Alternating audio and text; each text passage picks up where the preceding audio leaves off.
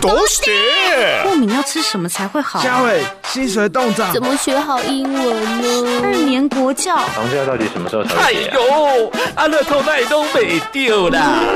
谁？是谁在呼唤全能的我？食衣住行娱乐，所有你想知道的，我全都告诉你！哈哈哈哈哈！嗨嗨，是我是我，我想要知道。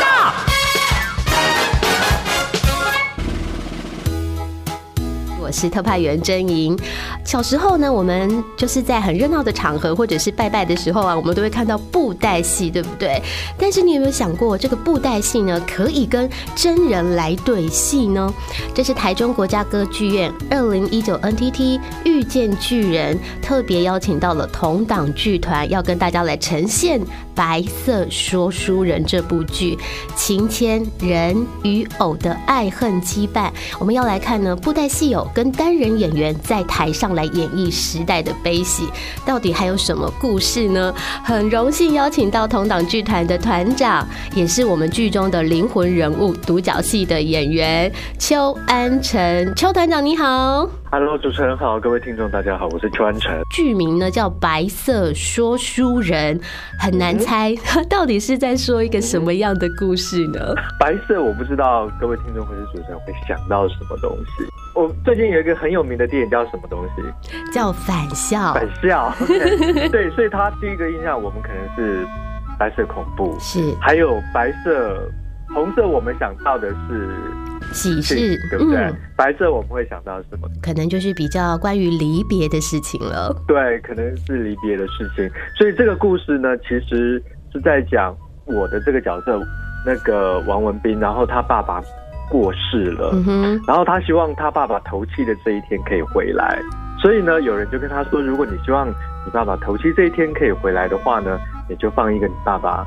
喜欢的东西，然后他就想到啊，爸爸小时候常常用布袋戏跟我讲廖天丁的故事，嗯哼，所以呢，他就在家里放一个廖天丁的布袋戏，然后这个人又跟他说，如果你对着这个爸爸喜欢的东西，也就是这个布袋戏讲一下，跟爸爸讲话，然后讲一些你们小时候的事情的话，也许爸爸真的就回来了。哦、所以呢，他就对着这个布袋戏讲故事。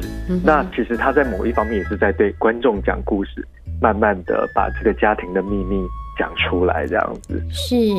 那嗯，团长不知道到当时为什么会想要来呃呈现这个作品做这个故事吗？对，OK，呃，这个剧本的编剧詹杰，詹杰他最近写了比较有名的剧本，就是《花甲男孩转大人》跟《天黑请闭眼》。对，嗯、然后我就是在。做一个舞台剧，我碰到他，他也是那个剧本的编剧这样子。他说：“安辰，你很久没有演独角戏了，我来帮你写一个独角戏好了。”那我最近在学布袋戏，你可不可以把布袋戏加进来？哦。然后，所以这个是基本上的形式。嗯嗯。那。所以我们就在想说，哎，什么样的故事是类似这样子的？那他刚好那时候在看那个吴乐天的一个纪录片，叫做《就是那一种声音》，在台湾很有名的，就是说他在地下电台讲廖天丁的故事。对，在他口中的廖天丁非常的厉害，就是把枪、把子弹往天上飞，明天才会掉下来，然后打中地地上的蚂蚁之类的。但后来。詹杰他又想一想，就是说算了，那个廖天丁的台语实在是太好了。对。然后，然后三姐后来就跟我说，算了，你的台语太烂了，嗯，不要这个故事，我们就把它做一个 reference，做一个参考这样。但是这个吴乐天这个角色事实上还是在我们的故事里面，是他就是变成我的那个领养啊，不要我长大的那个爸爸。哦。对。然后他一天到晚就是会拿廖天丁的布袋戏跟我讲，嗯，那个廖天丁的故事。这个爸爸很会唬烂，嗯，这个。廖天丁一下变成是孙悟空，一下变成包公，一下变成济公，一下变成谁这样子？嗯，就是跟吴乐天一样，很会，就是很会讲。然后另外一个是詹杰，他那时候看到了一本书，叫做《无法送达的遗书》。有兴趣的听众也可以去找一下这本书。这本书呢，其实就是在讲台湾那时候白色恐怖，很多受难者他在行刑之前呢，他们可能写了遗书，是，然后这些遗书呢，都一直没有办法送到家人的手上。嗯、对，他可能一直到六十年之后，我本来一直以为是二三十年，后来那个有人跟我纠正，事实上有些遗书是六十年之后，这个家人才收到。然后无法送达的遗书，其实大概就是这些受难者的遗书的一个一个一个内容，一个对一个内容。那还有一些案例这样子。然后呃，詹杰看到这些书，他非常的感动，他就希望说我，我我也希望把这个东西加进去。这个故事事实上就是集结了吴乐吴乐天、廖天丁，还有这个无法送达的遗书的这样的其中的一个郭庆的遗书，所以詹姐后来把这些东西融合在一起，就变成了白色说书人的故事。是，我是现在是有点起鸡皮疙瘩，对，就是真的是起鸡皮疙瘩。呃，我觉得就是呃遗书的这个部分，当然。非常的动容，而且甚至我们现代很多人想起来会觉得很震撼，或者是很不可思议，因为毕竟我们现在是一个非常自由的呃国家嘛，对不对？哈，但是呢，又回到了啊、呃、廖天丁哈 的这个部分，天马行空，所以我觉得它应该算是一个有笑有泪，然后又能够让大家好像似乎得到一些什么的一部剧，对不对？是因为我们呃白色恐怖事实上它是背景。嗯，然后后来戏就是当这个故事越讲越多的时候，其实他会开始往沉重的部分去走。嗯，但我们很怕做戏，很怕就是你知道都是同一种基调这样，对，看让观众很难过，所以我们其实就是利用布袋戏这个特点，穿插了很多插科打诨。嗯。所以不要让观众觉得就是太太悲情。对，我们其实也很害怕这样子的部分。嗯嗯、然后讲到布袋戏，其实也蛮有趣的，就是说在这个作品里面，我们邀请了洪婉然古典布袋戏团的团长叫吴荣昌，还有三婉然对布袋戏就是黄武山两位老师跟我们一起合作嘛。嗯，然后这两位老师，我后来才知道说，我大概三四年开始学布袋戏。那在学布袋戏之前，你知道我们一般排舞台剧，大概就是要花。三个月到半年的时间排练，嗯、我后来才知道布袋戏他们是不排练的，对，他们都是即兴的，所以我那时候觉得他们怎么那么厉害，你知道吗？那所以就是因为这样子，也就发现了发生了很多有趣的事情在在戏里，因为。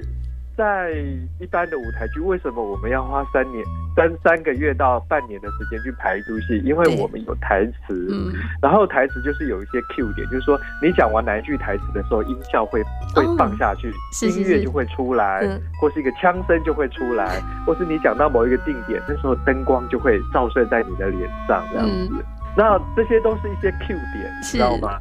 那到底是怎么克服的？就是我们有一个安姑威嘛，对对对，他就会拿着那个马桶，拿拿着那个那个刷马桶的，他把它当做是一一把枪，他就会说在戏里面，他就会说廖添丁跨请，然后这时候呢，他讲了跨请之后呢，音效就会就要放出嘣的一声这样 但是你知道他们不背台词，他们他就有有些时候他就会说聊天钉，然后他就把那个刷马桶的那个东西拿起来，对，所以他没有讲跨请，嗯，然后他就会说，嗯，他、啊、怎么没有枪声？然后导演就说，哎、啊，你又没讲跨请，对，对啊，你要讲跨请，大家才会知道要把那个按钮按下，那个 Q 点才会到，就对，对啊，所以就是常常发生这种事情。对，所以其实我们花了非常多的时间去排练，还有其实就是说，在这个布袋戏里面呢、啊，为什么这些布袋戏常常跟固定的后场乐手、后场的老师合作，是因为他们的默契非要常常合作之后，所以他们的默契会非常的好。对，那可是，在一开始呢，我我本来是想说，那既然这是一个现代剧场嘛，那我可不可以用那个现代的电子音乐啊，或是？不一样的音乐来跟大布袋戏搭配，嗯，然后我们排了一个月之后，吴文昌老师就跟我说，他真的没有办法，因为因为布袋戏有一句话叫做三分前场，七分后场，是，然后所以他就在譬如说在舞台上呢，呃，廖天丁就在跟牛头马面对打，可是他就是觉得整个感觉很不对，嗯，然后他就说安特我需要正统的布袋戏音乐，后来呢，后后来就是用协调，哦、就是用录音的方式，OK，可是。录音的方式 对这些老师还是很困难，因为他就是没有办法即兴了。对，他打起来就是会被卡住。不过还好，就是因为我们排了很久，他大概也会知道那些音乐的长度，就是会有那种 feel。所以我我都说这出戏事实上呃，我要一人分饰七角，只是小 case。最大的挑战其实是这些布袋戏老师。对，而且你知道这些布袋戏老师就很好笑啊，他们有布袋戏在手上，他们才在那个角色。常常呢，因为这出戏是人家布袋戏的一个合作，对，所以常他们在后面演嘛，然后。演完了之后呢，他们把布袋戏放下，可是我还在前面，嗯，知道吗？我在前面很深情的跟阿爸说：“嗯、阿爸，你来安内，阿爸，你到底想做啊？”然后他们两个因为手上没有布袋戏，哎、欸，你晚上要去哪边吃东西之类的，所以我一开始非常不嗯，这跟现代剧场差了非常多，你知道吗？对。还好这个，因为这出戏是我们首演是二零一七年，然后那时候大概花了四五个月时间拍。嗯，那后来我就跟他们抗议说，我在前面这么的，这么投入这个角色，还在角色里面。对，我还在角色里面，你们在后面跟我讨论。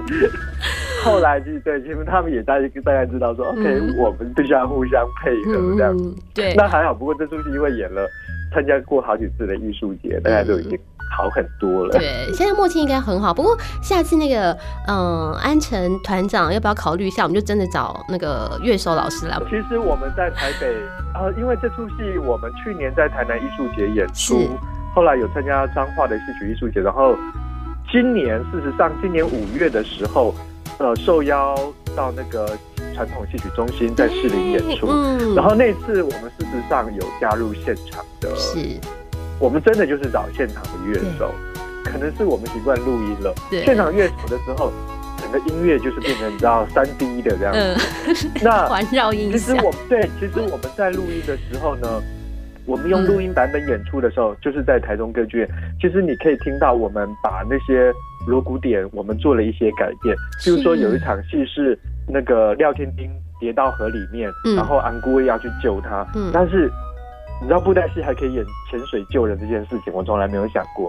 然后，呃，我们的音乐设计呢，就把那些锣鼓点，它把它 mix 变成是好像你在水里面听到的那种，所以这个就是哎，从来没有想过可以这样子做，是，对不对？嗯嗯嗯。你好像在水里面听到布鲁布鲁布鲁，然后还可以听到那种闷闷的在水里面的锣鼓点的声音，这样，这很酷哎。对啊。这我从来没有想过，嗯，但是你知道现场音乐就做不出这些事情了，是是是，所以是不一样的一些感觉的体验啦，对不对？对，嗯嗯嗯，好，继续回到就是我们这个安成团长你身上好了哈，因为我有看了几个，呃，就是网络上分享的。白色说书人的片段，我真的觉得你太厉害了！你可以演小孩，也可以演在里头很多不同的角色。虽然你之前挑战过两个小时四十多个不同的角色了哈，对但是这七个角色，我想对你来说应该也是蛮困难的，因为每个角色你都要很投入，然后要去做好他的一些背景的调查，是吗？是是，但我觉得对我来讲，前半段他都是在讲他小时候，嗯，其实这反而对我来讲是尴尬的，因为你知道我五十一岁了，我还要去演一个小孩，这个我比较，我真的比较稍微无法接受。那另外一个，其实我还是觉得说有点可疑。这个这出戏，其实我们当初的想法是本来要用全部都是台语这样子。哦。对，然后我就跟他们说，全部都是台语的话，对我来讲就是就是真的难度有点变高。如果给我一年的时间。我可以，嗯嗯嗯嗯，因为我我说我爸爸还是讲台语，是我爸爸跟我妈妈在家里还是跟我讲台语嘛，对。然后我我其实可以练，但是还好，就是说，呃，在这出戏里面呢，我们后来是决定，当布袋戏的部分，我们就是全部都是台语，然后在我的部分，我可能就是讲四十 percent 的台语，然后就是的国语。嗯、那我觉得非常感动的就是说。呃，当初我们在考虑说是不是要应该讲全台语的时候，事实上是比较比较正确一点啦，嗯，比较合乎这个他们的时代背景，是，但是又怕你知道很多观众听不太，现在比较你知道剧场都是比较年轻的小孩在看的，孩子在看的这样子，是，是，然后也就很怕现在还是很多孩子听不懂，对，啊、呃。所以我们后来就是想说四十 percent，然后六十 percent，然后但是自己还没决定的时候，吴荣昌老师他就把所有的文字，嗯，他就是帮我翻译成台语，哇，所以我基本上是按照他的翻译版本去演出，在所有讲台语的部分，嗯嗯嗯，那所以这个这个对我来讲一开始是稍微稍微难一点，两个布袋戏老师，你知道吴荣昌老师。他从好像十几岁、二十几岁就开始开始学布袋戏嘛，二十岁到也五十几岁，其实他已经有三十三十几年的演布袋戏的经验。对。然后黄武生老师也是，他从小学就开始演布袋戏。嗯。然后就是这两个老师其实都差不多有三十年左右的经验。在他们手上，其实这些布袋戏都很好看，这样。嗯，我觉得我这出戏最大的另外一个挑战是，我要跟这些布袋戏对抗。所以布袋戏其实就是一个物件嘛，一个死的东西。当你放在、嗯、放在桌上不会动，嗯，可是当它被操作的栩栩如生的时候，嗯，你会觉得这就是一个魔术。是。然后你就会觉得哇，他们怎么可以像真人一样？所以很多时候呢。我都很怕，你知道，观众不看我，变成看不担心。对，所以我都觉得。对我来讲，其实是非常非常大的挑战，比、okay. 比这什么一人分饰七角都还要更大这样。哇！所以我们听了今天的专访，专访大家才知道了，原来我们的这个安城老师啊，我们的这个团长，其实内心有这么大的一个纠结，很怕大家没有看他在上头独角戏的演出。好，OK，那呃，其实今天真的是聊了很多很多哈，那也让大家呃在呃我们要进去看戏之前呢，对于这部剧有一些大概的了解，或者是大家在看戏的时候，可以稍微多留意一下，不管是我们这个布袋戏哦，他们像魔术一样，真的很像是真人。还有呢，我们的这个安城团长呢，哈，呃，分饰七角，各种不同的情绪纠葛啊，哈，大家也可以多多关注一下他哦。还有讲台语这个部分，还有我们音乐的部分呢，都要来听听看。我们为了这出戏啊，我们的戏友都是全部新制作。这个布袋戏真的是一个，我是说传统了，就是已经快死掉。对，你也找不到，嗯，找不太到人磕偶头，然后你也找不太到人做衣服。是，那那那种衣服还不是说现代剧场的服装设计师就可以做了。是是是。你知道我们去买一个布袋戏，真的学了才知道，我们去买了一个布袋戏服，譬如说那个内体，我们都会。嗯陈雄老师他们都会改掉啊，嗯嗯嗯，因为譬如说你要做踢腿的动作，它里面就会让它有重量，你外面它根本不是塞棉花而已，整个你都要重新重新处理过，再改造一下这样，嗯，对啊，譬如说我们在现代剧场里面，我们就会跟设计师说，你要给我们设计图，对，但是你知道布袋戏他们不是啊，他们就是去外面买偶头，OK，我要小生，我要小旦，嗯哼，就是这样子，你也不会有。大家也不会有什么设计图给你，嗯，你就是买现成的。嗯，所以我们找这些传统戏曲界的的老师说，啊，可能偶头可不可以请你画一下？那，嗯，我们才大概知道你偶头会是什么样子的。嗯，所以说我们的廖天金他可能也不是很传统的廖天金，那，嗯，或是服装也不是。所以他们就说：“嗯，我没有办法画哦，就是我做出来什么样子就是什么样子。可是，比如说我如果舞台后面背景是黑的，嗯，布袋戏还做出一个黑的衣服来，那什么东西都看不到。对，那但所以我们知道，我们就必须要花很多时间在做这种沟通，对，很难做啊。嗯，啊，所以，但我觉得我这么辛苦，我觉得。”还是对我来讲，还是我我很高兴，我把它完成了。对、啊，我也希望以后有机会再可以继续发展这一块这样子。对，对，因为如果没有今天没有这么哦，就是有这么棒的一个机会可以访问到那个安全团长，我可能也不知道，因为舞台上看起来一切就是非常的那个顺畅，对，就觉得嗯，对，就是这样子啊，应该。对 对，你去看的时候，我还可以提醒你，你可以发现我们布袋戏为什么一直在。一直在抛来抛去，因为我们一般看传统布袋戏的时候啊，嗯，就是你就是一个舞台嘛，对。然后，因为这是一个我们做的是现代剧场，导演导演一直希望说他让观众有 surprise 的感觉，嗯。所以这个舞台呢，舞台上事实上我们所有的道具都是纸扎的，哦。就因为这是一个丧礼嘛，对。他希望。做那些纸扎的东西烧给他爸爸，所以舞台上的东西，比如说所有的冰箱啊、家具，首演的时候我们还真的去买竹子，嗯，竹子开始做纸扎这样。哦，然后所以这个布袋戏导演会希望一下从电冰箱纸扎电冰箱出来，一下从纸扎的炉灶出来，一下从纸扎的水族箱出来，嗯，让观众有惊奇，而不是变成像传统的布袋戏一样，嗯，就是定在那一边。嗯 OK，所以在舞台上，所有的家具都可以变成布袋戏的舞台这样子。嗯，好。然后就是因为这些的布袋戏有都非常的贵，然后比如说他导演希望一下子从这边出来，一下从那边出来。嗯。然后这个对我们来讲就很困难了。嗯。因为每一出戏布袋戏都很贵，那我廖天丁我就跟导演说，我只能磕一尊廖天丁，我没有办法磕三尊廖天丁了。对，所以我们就常为了要让他一下从 A 出来，一下从 B 出来，嗯，所以这些布袋戏都常常被抛来抛去的。嗯，你知道布袋戏里面有一个就是抛接的那个，对。看起来很，尤其是在打架的时候，砰砰砰！对对对对对，或是跳窗，对对对对对。所以我们就做了很多这些事情，然后观众会觉得哇哦，但事实上他们不知道是因为我们钦佩的关系。好，OK，那这一次呢，我们最后就要请这个嗯安诚团长跟我们听众朋友说哈，白色说书人他几月几号会在台中歌剧院的哪一个剧场上映？好，白色说书人会在十一月九号跟十号，也就是礼拜六跟礼拜天，然后礼拜六有下午场两点半跟晚上场七点半，然后十一月十号是礼拜天的下午两点半，在台中歌剧院的小剧场演出。嗯哼哼哼，好，是。那如果要购票的话，就是上。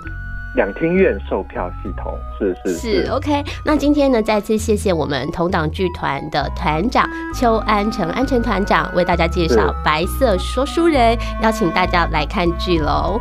好，谢谢大家，谢谢主持人，拜拜。